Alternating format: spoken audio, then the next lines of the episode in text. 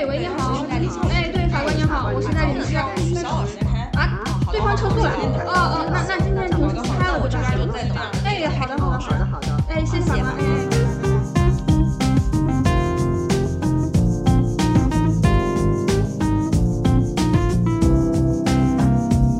听了一下，我的庭不开了，都不开了。我的庭也不开了呀。非常吵，我的庭刚同时也取消了。今天不开庭啦，走吧，到了，走走走走走走。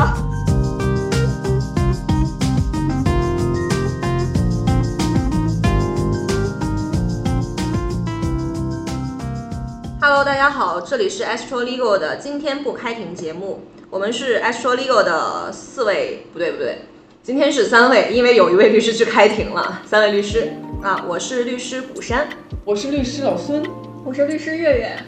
今天我们仨不开庭，然后想来聊点跟我们律师行业有些关系的内容。刚好最近好像有一些律政剧比较火，连我这种不看电视剧的人都已经有有所耳闻。不然我们就聊聊这个律政剧里头有一些关于律师的一些刻板印象，然后以及我们律师的真实情况呗。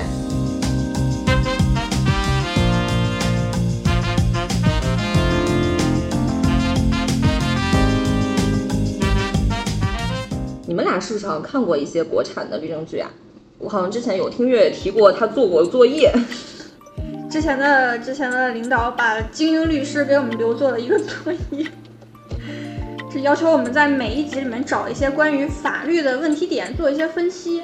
那当时真的就是纯粹就是为了交作业。然后呢，但凡跟剧情有关系的，就是快进快进快进，然后找一些跟法律沾边的东西，做一些跟电视剧没有关系的分析吧。那你还有什么印象深刻的点吗？当时我我法律相关的法律相关的没有，我就永远记得那个女主的最一开始的那个爆炸头的造型。然后就是男主背法说背法条，女主的那背法条，他就爆炸顶着爆炸头背法条，然后这算被男主慧眼识英雄，哎，这是个人才，法条背的贼溜，可以挖到我那边去，即使他没有毕业，即使他没有过司考。那这个确实是跟我们，嗯，至少跟我们几个的生活还是不太一样的，好像就是关于律师会背法条这点，确实也是很多人对于律师的一个认知。但是实不相瞒，我们并不会背法条，而且法律它真的改得很快，就是哪怕你记住了它原先是第几条第几条，它后面可能也会变了。所以我们平时律师用法条的时候，基本上都会用来检索，然后有一个非常重要的功能，就叫做法律检索的能力。真的这种人肉法典，基本上，反正我是基本上没见过了，除了在电视剧里。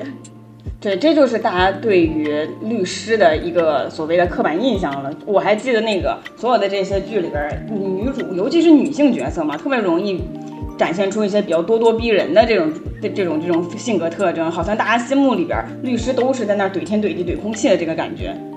但实际上，我们嗯，律师在法庭上的话也不敢这么去怼，然后在生活中的话，我觉得还反而大家好像还比较平和一下，可能平时因为说的话太多了。我这种刻板印象真的很多，就我现在是最，对，也不能说不理解吧。我最不甘心的就是每次看到电视剧里面那些律师啊、合伙人那么大的办公室，再想想我们的水帘洞，这个是可以说的吗？这个真的不会再内涵什么吗？因为我们我们只是在内涵我们自己，这应该不要。我只是在我们只是在内涵我们自己的水帘洞。对，大家对于律师的一个基本的印象就是什么北京国贸，然后巨大的落地窗，对，你那个窗口窗窗外边一看出去就是非常高阔的中央电视台，对吧？这我就在说精英律师。但实际上确实是很多，还是蛮多律所就是喜欢在 CBD 待着呀。对，但是实际上那。CBD 的位置寸土寸金的，那不可能说一个人就给他那么巨大的一个办公室。这倒是，或者就是说，至少如果是从普通律师的角度来讲，像大家的日常生活，与就是与其说是对着窗外的非常繁华的城市景观，更多的还是在自己的一方小天地里边，肯定还是对着电脑噼里啪啦敲字嘛。对，并且大家，我有一个以前我有一个特别大明显的印象，就是说那个国产剧里边几乎没有见过，就律政剧里面几乎没有见过格子间。就大家就是所拍的画面，全部都是大办公室里面的合伙人嘛。哎，精英律师我见过，哎，他有格子间呢。那我这我我又对有工位，我就不得不说，最近《玫瑰战争》里边所有的律师前桌子上都摆着一台苹果台式机这件事情。这是就是格子间它本身的一个特征，就是所谓的很小嘛，每个人有一个很小的一个地方，然后大家就带着笔记本电脑，把所有东西杂乱无章的就堆在桌子上。你当然有些人很比较干净啊，就是这是一个就是充满着生活气息的工作场景的样子。但是律政剧里边，他为了塑造律师那种比较高大上的整个职业形象，显然就会把所有的影视剧的场景就是往那种光鲜亮丽的那一面去展示。嗯，他们的桌子真的非常干净，我就在想他们的卷都放在哪里？他们甚至拿的卷就是一个非常薄的一个那种，就是那种塑料夹子对对对对，我就在想，我每天背着那么大的书包，那么厚的卷宗，我他们的卷宗呢？我我不好意思，我又可能是无纸化办公。对，我又要说一下《玫瑰战争》，当时那个那个。是他们的主任给了女主和另外一个女主和男二一人一个案子嘛，就是所谓的一个做并购的和一个做交通肇事的，两个案子都是薄薄的一本卷，我感觉那个那那个卷宗里边可能就几十张纸吧。我想说你这个案子的卷宗够短的呀。说到这个，其实就是属于对律师的外在的一个工作环境的形象嘛。还有一个，我觉得也是大家对于律师职业就是穿着，就是大家在这个里头体现的形象都是非常的。就是西装革履，然后每人模狗样都要踩着非常高的高跟鞋。当然，我们实际工作中确实是有一些特殊的场合需要这样正式的穿着啊。但是大部分如果大家是坐在工位前去办公的话，这样穿并不会很舒服。我在之前那个所里就是是有要求的，有穿着要求的，就是一定要有有领儿、有袖、有扣。那鞋呢？鞋的话就就是这种什么凉鞋呀，这种基本上都不行。好像是凉鞋是当时是不是还有什么就是不能露脚趾的这种规定？反正当时。对，当时那个规定还是蛮细的。然后如果说，就我是觉得我之前穿的还是比较规整，是是也正式倒不至于啊，我我不是那种人，我不是那样的人，正式是不可能正式的。但是就是还是会会被说，就是合伙人有的时候看你穿的过于松快了，还是会说的。我的我们上一家工作的律所其实也是啊，就是大家想象中的那种 CBD，然后大落地窗，我们在很亮堂的工位，然后穿着也是整体要求比较严。但是我那会儿就属于脚踩运动鞋，反正也没有人能看得到我的脚。然后要见客户的话，我就换成那个高跟啊什么的。对啊，因为每天打工人上下班坐地铁，如果穿太痛苦了。对，穿鞋不舒服的话，真的非常非常痛苦。我觉得这个可能不仅仅说是影视剧里边对律师的一个想象，我们在入这行之前，自己对律师的想象里边可能也是类似的。而且这个这个穿着的要求跟每一个家所的要求，就每一家律所自己的对自己的定位可能也还是有区别。实际上，我我感觉生活中大部分的所，尤其是就是电影电视剧里面常体现在那种 CBD 中心的，就是以高大上的这种。就是自诩高大上的所，还是会对着装会多少会有一定的要求。毕竟律师这个行业特点，有一些这种见客户啊、开庭这种场合，还是要表示一下这种基本的尊重。怎么，确实是得穿的正式一点。我觉得特殊场合确实还是需要。我想起来之前去深圳开庭的时候，就是他们就很好，他们那个法院会提供律师袍，可以提就是租。哦，这样里面随便穿了是吧？对。然后当时一块去开庭的律师穿了一件特别亮的运动的一个上衣，然后我很震惊，我想说。深圳的律师开庭这么随意的吗？结果去了之后发现，人家有一个租律师袍的服务，然后就很爽，就里面真的是穿什么都看不见，因为律师袍很长嘛。我觉得，嗯，这个还挺好的。哎，这个可以。对呀，我们现在如果对于没有律师袍的这些城市的话，就是如果是律师要上庭，那是必须得穿着的得稍微正式一点点的，这是我们律师展现职业素养的一个时，这是一张名片的时候了。但确实是，如果。就是大家在工位上干活，如果没有这种需要抛头露面的场景的话，基本上还是怎么舒服怎么来。因为你要长时间的坐在电脑前去敲字，确实是你要穿的很拘束，也非常难受。这就要回到我们想说的一个很重要的点，就是大家在看电视剧的时候，总觉得律师的生活仿佛是要不在飞檐走壁似的在做调查，要不就是在法庭上在跟法官互怼，好像生活是特别充满着一种。就是戏剧化的一些跌宕起伏的情情况，但实际上我感觉律师的生活主要的内容还是以案头工作以及就是在就是埋头苦干图写这样的内容为主。呃，至少我们中低年级的律师是这样的，就是我们可能没有拓客的这种需求啊。然后更多的还是以书面作业为主。而且真的就是可能因为这种影视剧会把律师的这种工作。呃，室外的这种工作扩展了很多，要不然没得演了。对，你说都演主要律师，是电视剧的要求。对，伏案，你说工作那谁看呀？到三点，不会看看律师打字敲一个小时，那谁看呀？就跟医生永远都在做手术一样。对，这是也做门诊的这种确实，嗯，对。但就导致很多人就误会嘛，肯定也会误会说律师这个工作，那是不是说我有一个事儿，我告诉你这个事儿，那我剩下就万事不管了？比如说我出了一个事儿，那那律师肯定会说，那你有材料吗？我要看材料啊，有没有什么相关的证据？那很多当事人就会说，那你是律师，你去查呀，证据不应该你去调查吗？不是的，真的不是这样的。还有一个点就是，可能大家看律政剧，尤其是会集中在一些比较有争议性的案件，或者是甚至说是刑事案件这种，你这种案件作为一个主要的剧情点，就显得律师的工作充满着一些，就是我刚刚说的，就是这种剧情化的东西。但是实际上，日常中我们的。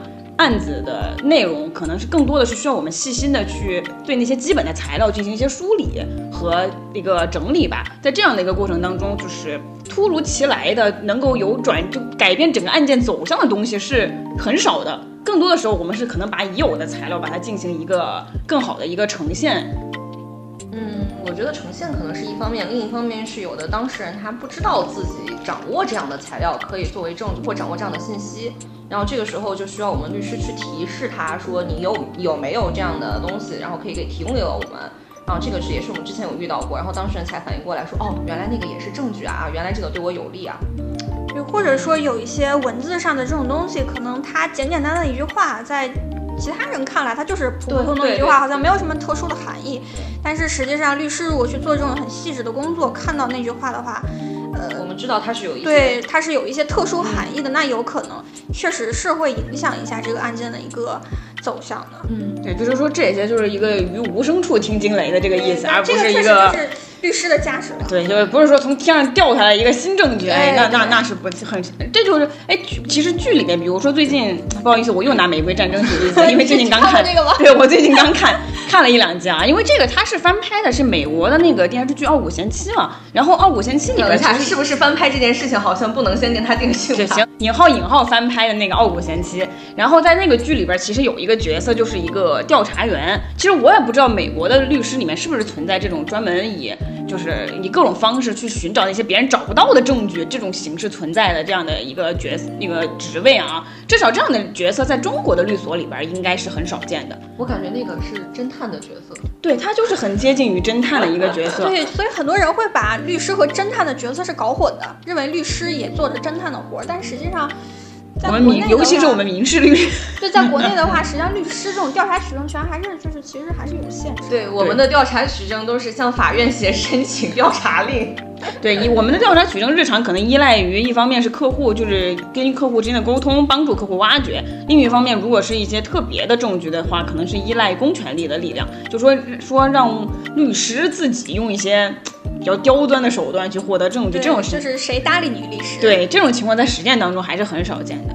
可能这又回到我自己的感受啊，我回到我刚开始聊的那话题，就是说律师的工作，他不是说靠发现那些别人发现不就是不存在的，就是完全全新的事实，所有人都没有发现过的事实来来来获得取胜的一个至至观点的。他可能是更多的是对某些原有事实的一个往细往深的一个一个一个呈现。我我可能个人还是认为是有这方面的特征。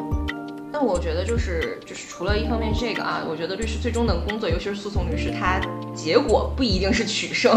呃，对，就是取胜也不是我们胜诉这个概念，可能真的就是去决定的。大家都可能概念上理解的不太一样。对，我觉得这个也是一些剧里头爱。反映的一些事情吧，就觉得好像就是主角一定会胜诉啊，就没有输过啊，主角就是百分百的胜诉，对胜诉率，然后所有就导致很可能有一些当事人来找律师，就会觉得，哎呀，为什么我输了？为什么我没有胜诉？但实际上。大家要知道，有胜诉，那就必定会有败诉。对，而且就是胜诉这个概念是说，并不是你来找律师就一定会胜诉，也是基于这个事实。你就是欠人钱了，你能不还吗？你就是欠人钱，你找律师你就可以不还这个钱了吗？当然，某一些特殊的就是依据法律的情况，可能是这个诉讼时效，这不用还，但这种情况很少啦。那我前两天还看到谁在朋友圈吐槽，就是那种网上有很多这种律师在网上做这种咨询服务嘛，就可能就是随手看到网上有这种询询问求助的会帮忙，然后看到一个人是说，呃，我想跟我老公离婚。然后我想让他净身出户，本来本来看到这个还很正常，就又来了一句出轨的是我。在线求一个全胜律师，为 从来没输过官司的律师来为我代理，是吧？这个事情可能不是律师能解决的。对，这就是可能体会到，就是因为律政剧肯定是要放大律师的一个作用和光环的，但是就是说，可能我们，当然我们也是有光环的啊，这话也话也不能乱说。不是说。有光环就是我们是我们的专业的，就是我们在我们的专业领域，在这个合法的范围内，肯定是说，比如说，对，比如说赔，就是那个你欠钱的，然后律师可以，你如果找律师，律师说不定可以帮你少弄点违约金，对吧？就少还一点，对，少还一点。但是你说少还一点，其实算不算胜诉呢？就是可能，比如说在原本你在电视剧意义上，他肯定不算了。但是说现实生活中，你原本应该，比如说还十万，律师帮帮你，你只要还五万就好了。那对你来说，是不是一种胜利？他可能每个人的这种。想法也不一样，但是确实，律师真的不是电视剧里那么神奇的一个存在。那不是律师，那是法师。或者就是说，律师他的工作不是说在战场上去你打仗一样，你死我活，有一个胜家一个输家这么简单的事情。嗯，他可能更多的是对客户的利益的一个综合的考虑。对，我觉得律师最终还是要解决这个问题，然后有可能甚至诉讼都只是解决问题的途径之一。对。我们有可能甚至都不是说非要逼到最后一定要出判决的结果啊，对，这个也是很常见的。中途做一个调解和解，皆大欢喜，它也是一种胜诉，对对，以诉讼的方式促进谈判嘛，这个也是我们经常见的。所以就是不要再拿所谓的胜诉和败诉去评价一个律师。有的时候胜就是太刚的律师，他可能反而会坏事儿，因为也是看到。呃，其他的朋友做律师嘛，就碰到的事情，就是本来我这个朋友是想推双方这种调解啊、和解的，并且也提示到对方说，你这个再打下去，可能你会有一些问题，会可能有一些涉刑的风险，咱们要不调了就就完了。但是对方的律师就很刚，就总觉得他一说调，是不是就心虚了？哎，我这个是不是我肯定能赢？我肯定就是，呃，就是全胜的那种，确实就是我们传统意义上，也不是说传统，就是大众意义上的胜诉。对他希望去求这个胜诉，然后呢，也没有去劝他那边的当事人，就说差不多得了的。就最后出的那个，呃，裁判就直接说你这个是有涉刑物，我就直接转，也不是。我驳回起诉就直接那个转刑事案子了，就直接移移送了。移送他就好像是驳回起诉，民事这边是算驳回起诉。但他在移送了嘛，然后就是你移送，你这民事这边什么都没捞到，然后你可能还会有一个刑事风险，你说何苦呢？但这事里面，如果他不移送，就算这个刑民事案件判了，他也可能刑事案件还是会继续该怎么样怎么样。就是如果真的是和刑事案件有关系啊，就是刑民他的一个关系还是蛮复杂的。反正就是说一句话，就是胜诉败诉其实不是我们的最终目的啊，我们最终目的还是说能够帮助大家在最大的合法的范围内去寻求最大的利益吧。当然不排除我们作为诉讼律师，大家拿到胜诉判决，所谓的胜诉判决，比如说你的诉讼请求被全部支持，然后对方的诉请被驳回，你还是会很开心的啊。那个时候我觉得就是有种啊，我确确实实是在这个过程中发挥了一些作用的这种。价值被得到体现的，被得到肯定的快感啊！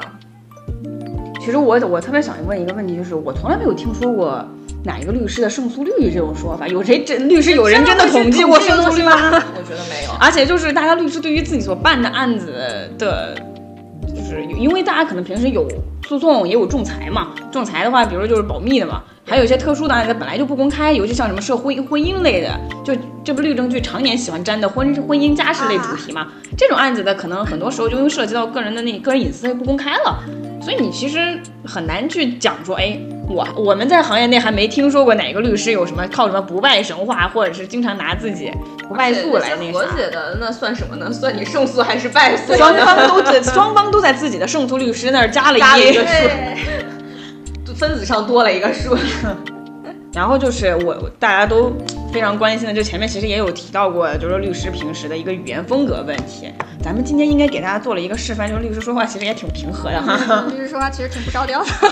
对对对，我那朋友是在工作以外。我朋友还原来还特别问我，就说，哎，你们在法庭上那个开庭，你们在法庭上是不是就是那种跟法官打，说法官我反对，给那个客户争取，就是搞一些很抓马的那种事情，这种只会被查出去。放心吧，放心吧，这样我可对，这可能就被法官叫出去了，这只能会被法警带走。对，因为我们国家它的那个审判的制度不是不是像电视剧，尤其是英美电视剧里头那样，就是什么自由的游走啊，哎，然后还能在法庭上抽烟啊，这这不可能。谁在法庭上抽烟了？是我这个剧，我我之前 读书的时候，很多老师就是给我们讲了一个例子，就是说英美那边他可能就是有很多的那种。陪审团嘛，都是选的那种普通的民众，他们会说，就是看普通民众那种最朴素的价值观，会不会觉得这件事情到底是违法还是说合法？对，那这个时候可能双方的律师会去尽可能抓住陪审团的一个注意力。所以讲的一个事情就是说，呃，其中的一方的那个律师，呃，在对方律师说话的时候开始抽烟，但是抽烟呢，他会把那个就是烟灰它不掉，就是它是一个完整的烟灰。展现自己抽烟的技术是吗？然后呢，去吸引陪审团那些成员的注意，发现哎，这个律师有点东西，你看他的烟灰都不掉的，然后就没有听到对方律师在说什么，哦就转移注意力呗。哎，对，不讲武德。但这个在中国是绝对不可能。这个在美国是可能的吗？我有时候也很但是老师没有哪个国家，可 能对这个让人家觉得也很困惑。就我我看的美剧电视剧，其实大家在法庭上也挺老实，就不至于说去吸烟。但你可能掏出一把枪啊，这是另外一回事，这是另外一些故事。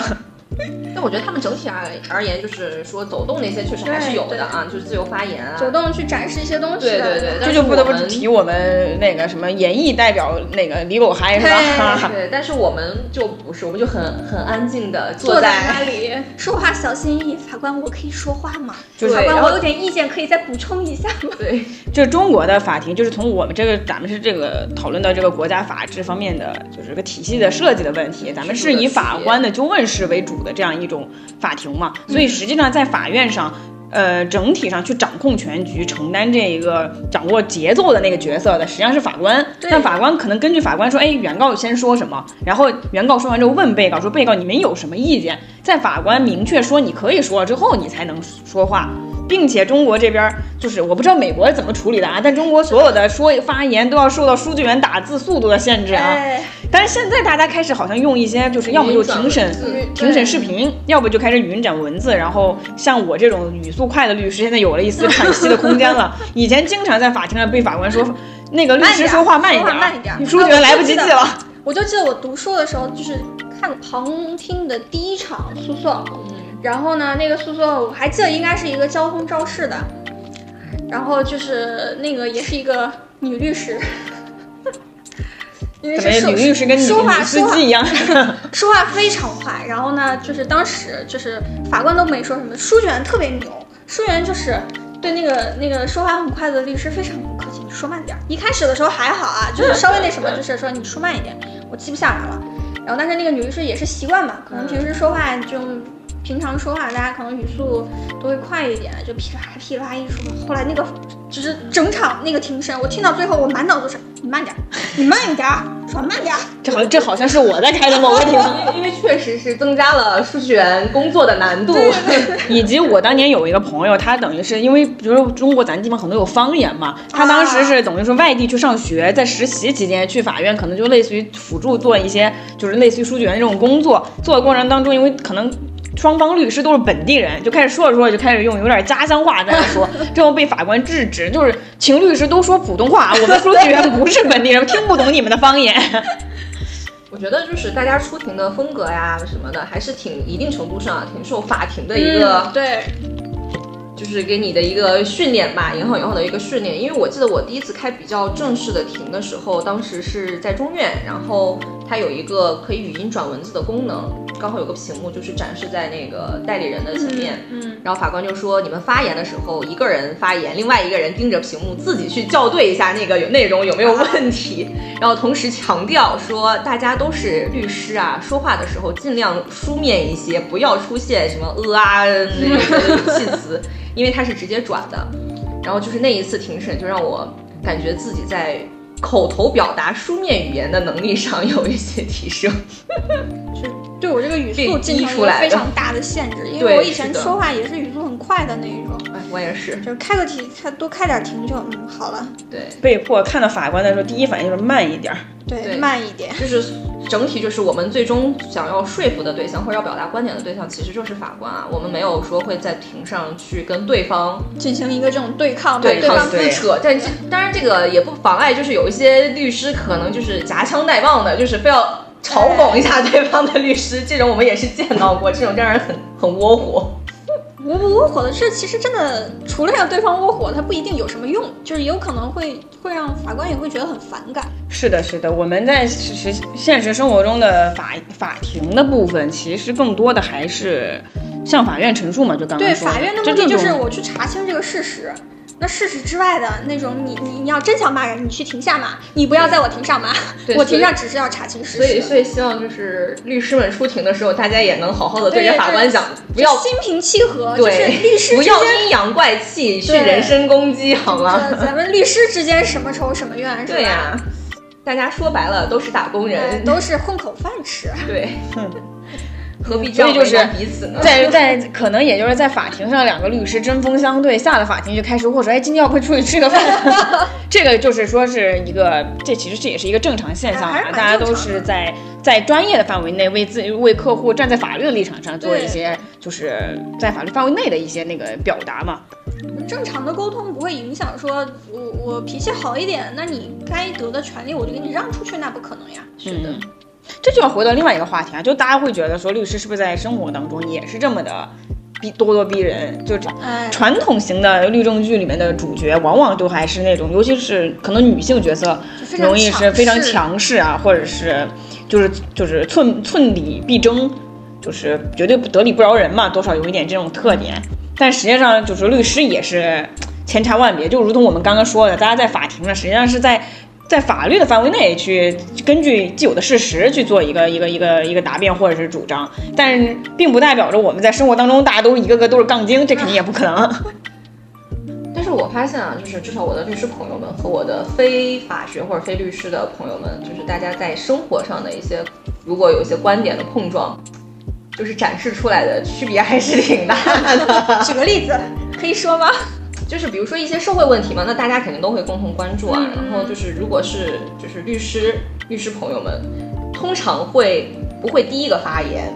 就是啊，对，也也有人会第一个发通言。常通常不会第一个发言，他会先听一下大家在说什么，对，然后或者是他发言的时候，永远不会是说在什么材料、什么什么材料、什么证据都没有的情况下前。提条件都都没没有的情况下，就是只凭着说啊，我感觉怎么怎么样，我我我就觉得他是什么什么样，很少会有这样的情况啊。大家还是很说，就是至少我说的每一句话，稍微有些依据，还是就是有一些出处的。对对对，就是我说的话，它是有支撑的啊。嗯，这个情况确实是还不太一样。就就是是这咱们给自己在给自己身上贴一些金啊，律师都都比较理性啊也。不算贴金啦，可能有点职业病吧。对，我觉得也是啦。你说写文件，你说这句话我为什么憋了那半天我都写不出来？不就是因为你这句话你就是你就要有依据啊？你随便写写这句话，可能它在整篇文章中篇幅不是占比不是很大，可能也不是很重要，但是就是不能胡说。但是我要对我的文字负对责。，我要对我的每一个字负责，这个每一个字都是有依据、有出处，我说的都是在理的。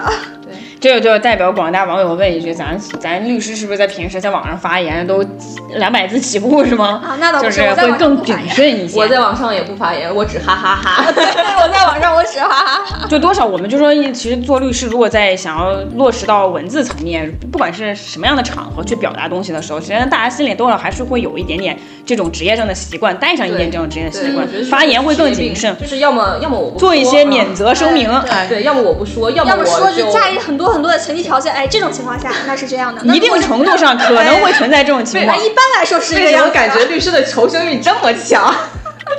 就是那种大家说完一句话之后，括号我没有在什么什么的意思，括号什么什么，我先把所有的括号提到了前面。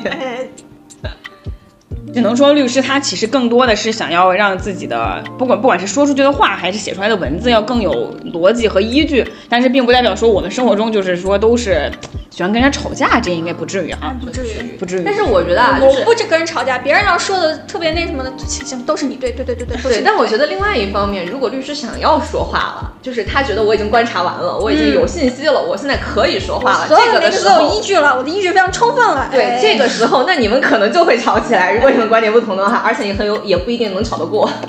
但是我们其实，在生活中就会觉得，如果真到吵起来的程度，我们可能就会让了。反正我个人是这样啊，因为我觉得就是又不是在法庭上，对，就没必要让了。啊。对对对，就是说，你说咱俩非要争个你你死我活，是要干什么呢？对吧？就这个社会问题吵赢了，也不会怎么样啊。这个制度我也没有能力去。对，就我这个这个社会问题吵赢了，最直接的就是你也不会给我律师费啊。对，所以其实真的要到了吵架的程度，我们很有可能也是会啊，对对对，先主动让对。对对对对对，是的，是的，是的，我没有考虑周到，哎我回去再想想。哎，你说的也有道理，哎，可能是这么回事儿突。然引了起来。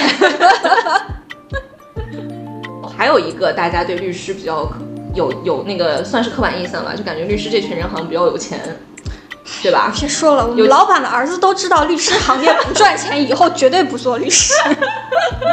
尤其是电视剧展现出来这些律师，又整体生活非常的整个就是整个形象，你就住的那个房子，嗯然后你平时出行、吃饭的那种场合，能看出来就是哇，都是钱烧的。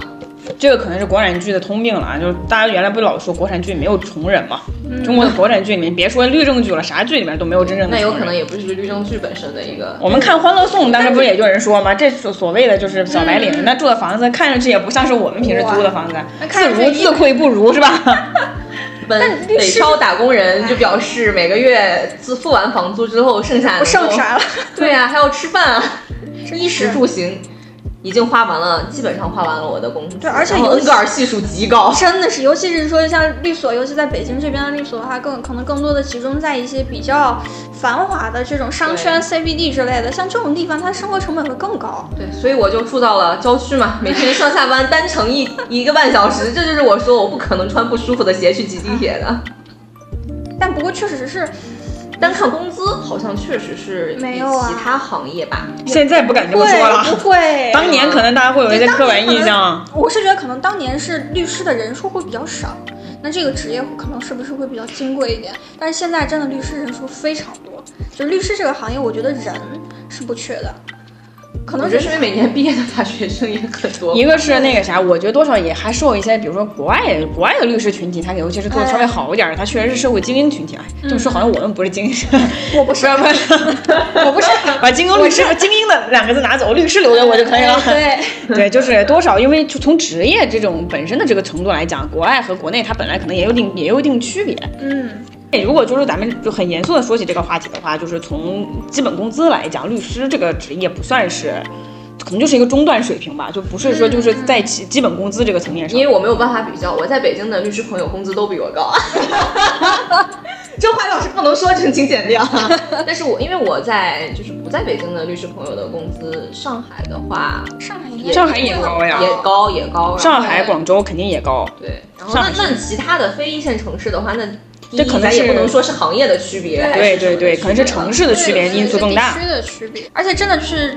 律师是一个入行很难的职业，尤其是在前期，我实习律师太太难了。就是我是觉得可能现在大部分所还会好一点，就是多少要考虑一下你刚毕能让业的学人活下生，能去是吧让人在这里活下去啊。嗯但真的有一些可能远一点的城市，对，换城市打拼这件事对情是很难的你。一个城市的话，你实习律师，你刚毕业的这种，就是一两千、两三千都是有的。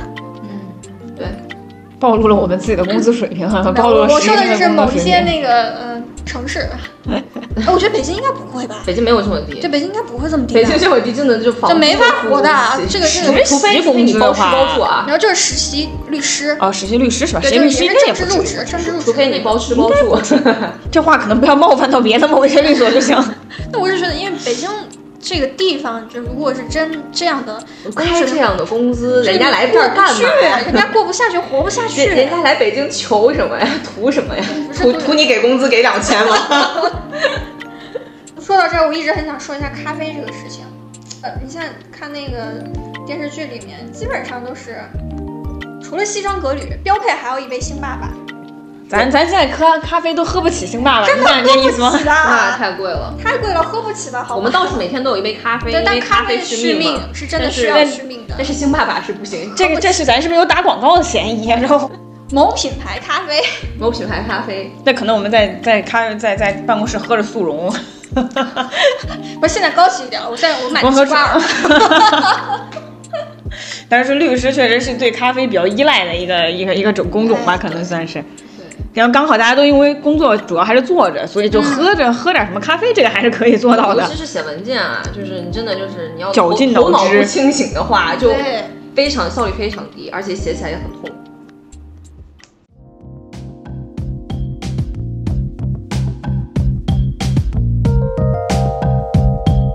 就是虽然我们前面有一些吐槽的点啊，但是为什么律政剧还是挺受欢迎的？还是有一些，就是我们身边朋友还是会有人去看。然后一方面是这个，另外一方面是说基于说现在这样的一个现状，各位律师看剧的律师对律政剧有没有什么建议？我们先来聊聊为什么就是大家会喜欢看这个剧吧。这类型的剧原因很多嘛，因为实际上因为请了喜欢的演员，非常现实的原因啊。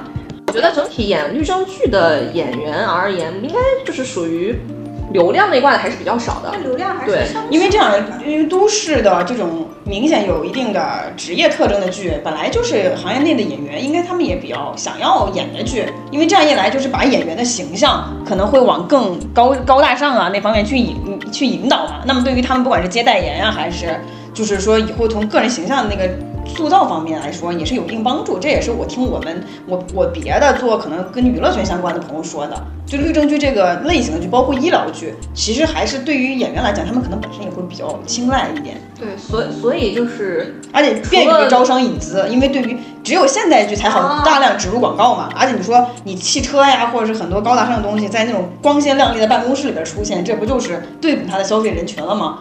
如果是其他的剧，它其实在插入广告上面可能没有这对，然后这便。就使得广大观众产生了一些误解，就觉得律师啊用的都是这些东西。你们律师天天在律师在所里边吃良品铺子，对，所以除了那个这什么行，业是。我感觉除了粉丝，就是这样的粉丝去看的，其实群体有限，嗯，因为它本身就不属于针对的是流量市场啊。或者是当然肯定会有啊，所以我的意思是说，这样肯定是有限。那除了粉丝群体以外，我那些普通的群众啊，也是会去看。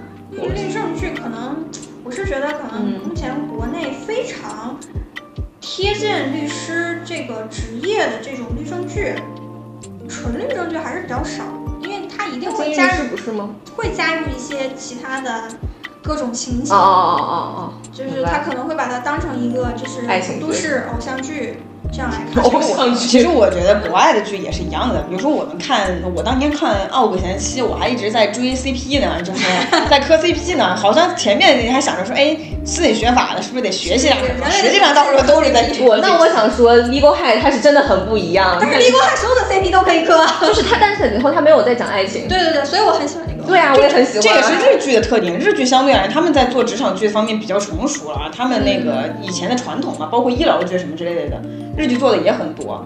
所以大家真然后他们的就会有人再来看爱情是吗？来律政剧里看爱情是吗？就是我还是觉得，就是律政剧它首先是电视剧，然后其次才是律政剧。那所以就是说，它还是要遵循它作为电视剧的一些创作原理和规则。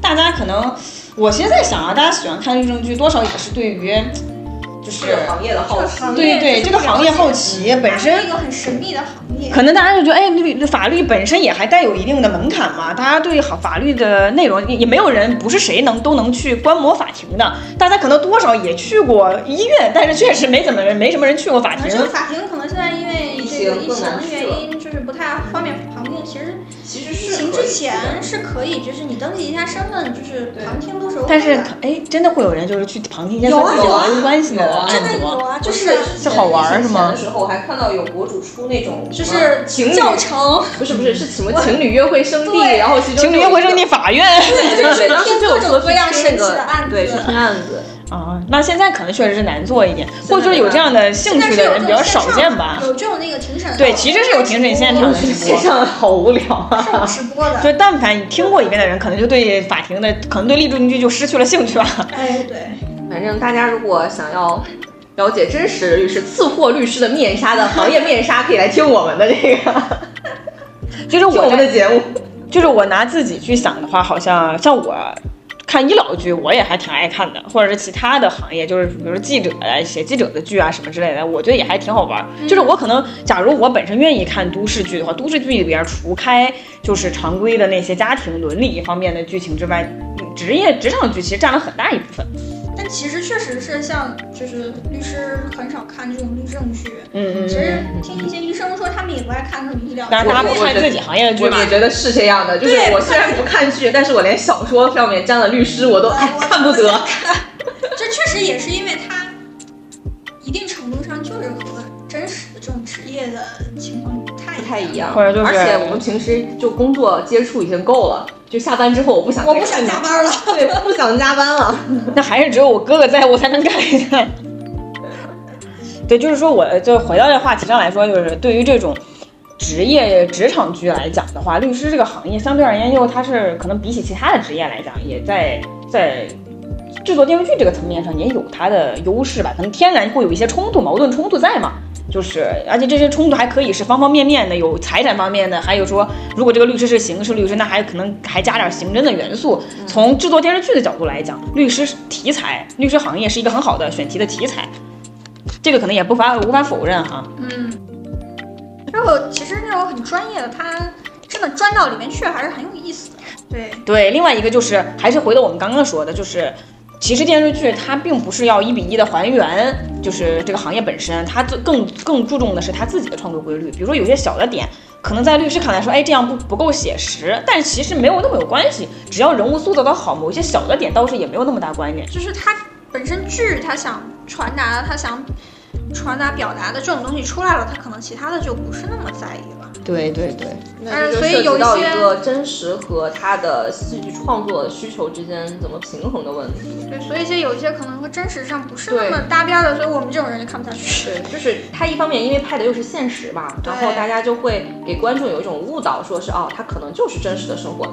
但是如果他又抛弃了很真实的一部分的话，那就嗯，就变得抓马了，也让我们有一些对让让真实 让真正的真实行业的从业者 感觉到有一些嗯无力。所以我感觉啊，就是，嗯，只能说获取信息的人们，大家需要多一些信息来源吧。电视剧只是其中的一方面。聊了这么多啊，我们并不是说作为律师啊，好像说就喜欢对律政剧挑毛病，好像说我们不喜欢律政剧一样，没有这个道理。其实我个人来讲，我觉得律政剧还是我还是挺欢迎大家拍的。其实我还真的是就是那种。就刚刚说的《李有害》嘛，我是真的很喜欢，因为当时还真的是我在读书的时候在看的。对，那个时候，因为我可能会觉得他对于法律上的一些问题，他会有比较深入的去传达，而并不是说浮于表面，我只是为了去推动这个剧情。而且我觉得他普法效果挺好的，而且我觉得《Legal High》很重要一点，它它不是一个观点的输出，对，它是一个引导，就是他很多时候是把问题提出来的。因为戴从一开始他就不知道自己要成为什么样的律师，对，胡美文其实一直在引，就是我不知道他是故意还是 无意，反正就是说你应该自己去思考你要成为什么样的律师，就包括一些像这种我们常说的。这种话题，实质正义、程序正义的问题，实际上这个东西，它一直没有一个非常明确的答案。到底谁更重要？或者说我为了某一个，是不是可以抛弃另外一个？它就是一个非常好的这么一个引导大家去思考的这个东西。它确实是一个真正的法律问题了，而不是说仅仅是去讲某个故事。而且我觉得他可能就告诉大家一个道理，很多事情是没有绝对的答案的。嗯嗯，就每个人可能都会有不同的答案。我有一个感受啊，就是其实我们前面也有提到，就是作为律师行业，它有一些特定的一些价值观，比如说可能刑事方面会比较明，刑法的方面比较明显，或者就疑罪从无啊。比如说这种就是其实很法律的价值观，可能和大众普遍的认知之间是有一定的冲突存在的。但是这样的价值观，可能就这才是律师行业。或者说整个法律行业非常有特点的一个地方，像《Legal High》这样的剧，我看的过程当中，我就觉得他把这样的某一些特定的价值观，在剧通过剧情的方式比较自然的呈现了出来。比如说，我记得当时有一集就是说关于女主可能就是因为女主是那种晨间剧女主女主角的那种风格嘛，就是要为了自己的那个当事人说去去，他认为他是无罪进行一个辩护，但是最后又来了一个反转，就意思是说这个人也有可能才是确实是真正有罪的。那么他其实整个来说就是关于律师这个行业，我们其实只是在律师只是为客户去尽可能的去。做辩护，而不是说我们不是法官，也不是公安，公安也不是调查者，对，就是把这样的角色分配。只能是就是依据现有的证据，对，去依法的提出我们的观点，对，去站在客户的角度是什么样的？没有人是神，没有人知道说真实的一个事实是什么样，我们只能从现有的这种东西去进行一个基本的判断。吴美文当时好像说的是，就是我们没有人能够知道真相，所谓的真相。我觉得那一集拍的还蛮好，最后还挺有悬疑的，这是第一集吧？对，就是因为那个涉及到刑讯逼供的那个。哎，对，嗯，有没有可能说我们很喜欢这种就是国外这种剧，除了说它会比较深入的去传达一些法律的这种思想、这种这种问题之外，也是因为我们并不了解。国外真实的律师群体或者他们法统是什么呀？我觉得也有。其实我觉得是，就是尤其大家工作之后啊，不太愿意在工作以外，就是看电视剧啊这种娱乐的环节，再去接触跟工作特别密切相关的一些内容。所以就是我们看哪怕看律政剧，说看国外的会。觉得稍微能舒服一些，也是因为我们不在那样的环境中，我们跟他们的工作还是有区别的。对我是在想？有可能是人家演的时候也 O C 了，只不过我们不知道而已。呃，我个人是认为，当然这个东西可能就是涉及到一个对国产剧的一个那个啥，国产剧从业者们大家不要介意啊。可能我看律政剧看相对还算比较多一点的，就是大家在展现所谓一个行业的工作伦理这方面，国外的这些编剧他们有更多的。就是能把这些伦理和剧情结合的更自然一点，嗯，就是他们其实展现律师，我们刚刚提到这些刻板印象，实际上只是律师的一个表层，都是比如说形象上的事情啊，你的语言风格的问题啊，这是一个行业的一个最表面的一个东西。那么每一个行业深层次的，它的工作伦理这些东西是要靠一些和剧情很好的衔接，很自然的流露给大家，然后才真的能够让人去理解这个行业的。当然，我不是说电视剧它需要承担这样的职责啊，就是说需要向大家介绍一个行业，它没有这样的职责。更重要的是要拍好看的故事。但是如果能同时做到这一点，确实也还是挺不容易。我我从律师的角度，我还是很乐意看到有人真正能把律师行业介绍给大众的。就是这也是我们对我我们律师当然也是喜闻乐见，就是说大家对我们有一个更清晰、完整和真正的就是正确的印象的。呃，包括有些电影，像当年那个奥斯卡那个聚焦，讲的这调查记者的工作什么之类的，可能说着着重要展现记者们对真相的这种非常强烈的渴求啊，这种心理嘛。像这种，我我还是很乐意看，能够看到有律政剧在这方面能更好的挖掘一下律师这个行业的特点的。完全去了解一个职业，这个对每一个职业的特点的要求也好高啊，而感觉是还有的拍。对，还有的拍。我们律政行业，我们律政行业还是一片蓝海的。希望那个那个律政剧的那个创作者们继续挖一挖啊，对，找一些找找我们的哥哥来好好演 演。而且就是律师接触的案子，有趣的案子还是很多的。我觉得对素材来说还是其实真的是会能碰到各种各样的故事，各种各样的人，还其实还是很有意思。当然了，就是出于一些职业素养、职业要求，这里就不方便披露了。就该保密的咱都保密，还是要保密。对。律政剧的群体，我猜应该也会有很多学生，对吧？就是比如说，可能现在，嗯。嗯，在考虑以后要做什么工作的法学生，甚至有一些在考虑要不要去报考法学院的学生们，就是对于这些以后有可能走入律师行业的学生，我觉得大家有没有什么建议呢？律政剧看看就得，其实真？推荐一下《利落话》，对《利落话》可以看一看，但但从中可以引发一些自己对于法律，然后对于自己职业的一些思考。其实我反而会觉得《利落话》可能更适合，就是你已经入门了，你已经确定我要学习法学了，那再去看它的时候，它可能会引发你关于法学的一些思考，可能还是需要有一些法学知识的，对，有一些基础在，对。才能更好的去理解里头的一些东西。对，就比如说像刚刚说的这种实质正义和程序正义，可能一个没有学过法学的人不是很能理解说它的价值。对，他如果能把程序正义的价值能在剧情当中很好的体现在在在在体现出来的话，我倒觉得这对于我们律师来讲，算是一件应该是一件很值得高兴的事情。因为程序正义确实有时候是一个很难跟就是法律行业以外的人去解释的点，可能还确实是和普通人这种最本能的价值观对有一定冲突在的。是的，是的。就是这种所谓的，就是这就是我所谓的工作行业伦理嘛，这种独特的价值观，就是还是很值得展现一下。我觉得是这样，就是我们前面可能就是花了很大的篇幅去破除大家对于律律政剧里面关于律师这种精英感特别强，或者很光鲜亮丽这种刻板印象。但是就说我们这个职业，并不是说它就是一个很普通啊、平凡啊，没有任何什么，没有什么特殊的，就只剩下好像很苦逼的埋头工作，不是，倒也不是一个这样的一个行业。但我反而是希望说，我觉得我们是普通的。我觉得我们是不，但我反而是希望说，就是去打破这种刻板印象的时候，让现在的一些正在做职业选择或者正在做这种，呃，科目选择的这种学生们，就学生们，在打破刻板印象的这种基础上，认识到律师他可能就是一个很普通的行业，对，很普通的一个职业，他可能只是你在社会中谋生的一种。一个工作只是一份工作，那在这个基础上，你去接受它的普通，同时又愿意坚定的选择为法律这个行业做一些事情，那我觉得可能，对我觉得我们的公平正义的法治理想的实现，律师在中间肯定是不可或缺的重要的一环啊。嗯。就是这样，一个是这个层次，我觉得就是往社会层面讲，是说我们对于整个公平正义肯定是有，包括整个社会的法治是有推进作用。然后如果从回到小的一面，那就是我们在努力的帮助每一个来找我们的当事人，至少在一定程度上能够解决一些他们的问题，解决一下他们的疑惑，那也是有价值的，对吧？当然也还是在合法的范围内，就是说律师咱本本质上还是一个服务行业，我们也是为客户解，就是那排忧解难，帮他们对帮他们解决问题。这种在这个解决问题的过程本身是成就感还是很高的。这个其实是我心目当中律师这个职业它本身有的一个，可能是我会比较喜欢的一个点啊，就是在于我们永远是处在一个很主动、很积极的去解决问题的这么一个状态里边。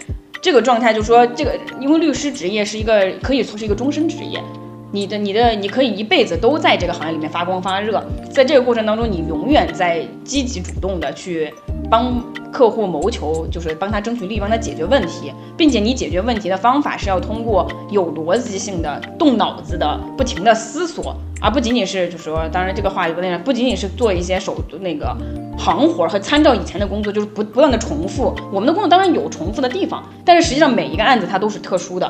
我们的每一个案子，它可能根据当事人的所处的行业，或者说那个案子具体涉及到的一个具体的情况不同，就需要你去学习一些法律以外的知识。比如说，古山经常去做建工，对吧？或者说我们去学习要学金融行业的，比如说去股票。或者说知识产权，就是你可能还得不停的看各种，抖刷视刷刷短视频啊，看看电视剧啊，对吧？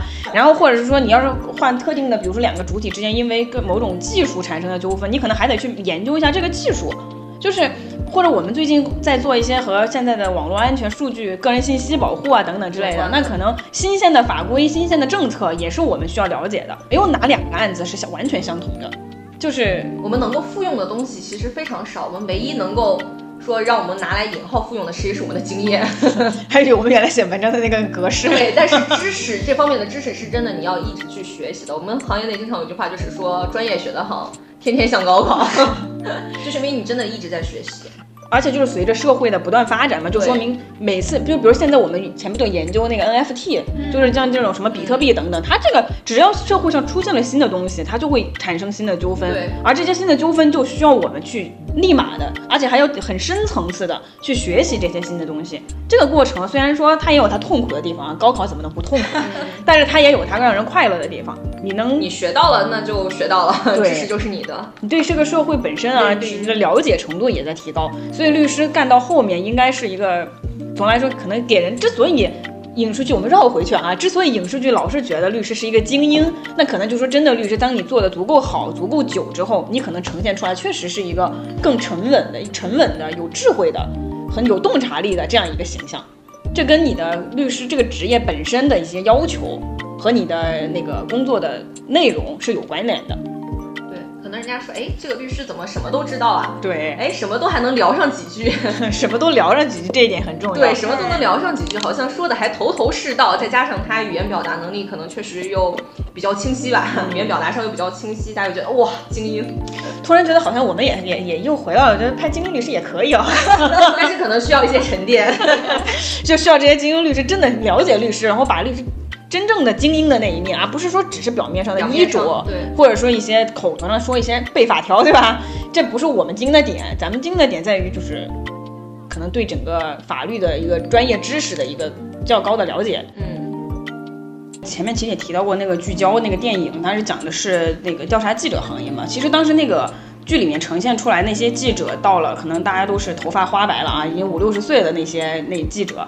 在在那个工作当中，还是特别充满着干劲，每一个人都是在在为一个具体的新闻去努力的那个样子。其实我当时就觉得还挺挺感染到我的。然后我当时回想说，那我一想，转念一想，觉得那我作为律师，其实我也有可能实现这样的一种人生状态。等到我到了四十五、十、六十岁，已经逐渐老去的时候，我的工作仍然是一份需要我凝聚全身的力量，然后不断去刚刚说的学习新东西。去思考、去尝试这样一份工作，我觉得这才是他在光鲜亮丽的外表之下的，在他这个背后的更深层次的，值得我们去选择的一个理由。但我觉得实际上是这样的，就是当我们脱离了学生这个身份之后，就是。工作那一定是我们生活中非常大的一部分，大部分人啊，大部分需要工作的人啊，那工作一定是需要我们，是我们生活中非常大的一个占了很大比例的。那在这个工作中，如何实现我们自己的价值？就是我没有感觉我每天在浪费时间，在虚度光阴，然后从来也不用动脑子，就是做一些可能很虚无的事情，重复性的愈愈发的，对对对对，这样的生活可能就是不太会容易长久啊。就是你在这个过程中可能会比较容易迷失自我，但我觉得律师就是充实，然后真的就是每天不停的学习，在做做事情，啊，就可以可以一方面能够让你非常清醒的看清你的脚下走的每一步，同时另外一方面也不妨碍你仰头看看星星空，我们的正义的星空在头顶闪耀。其实做律师还是蛮有意思的，大家也不要太恐惧，说戳穿了 大家对律师行业的幻想，倒也没有。只是说，可能帮助，嗯，如果真的有这样需求的同学们，去更加的认识到，去发现一个什么样的情况吧，啊，发现律师行业真正的魅力所在。对对对，就是因为你想，如果你看电视剧，去掉他的名字的话，他的一身穿着，他所在的地方，就是你不告诉他是律师，他又是其他的职业的白领，有区别的？没有区别。但是我们的律师的价值其实不是体现在这个方面好吧？今天的节目就到此为止吧。今天今天不开庭就到到这儿吧。今天上午的庭不开，下午可能要开庭去了。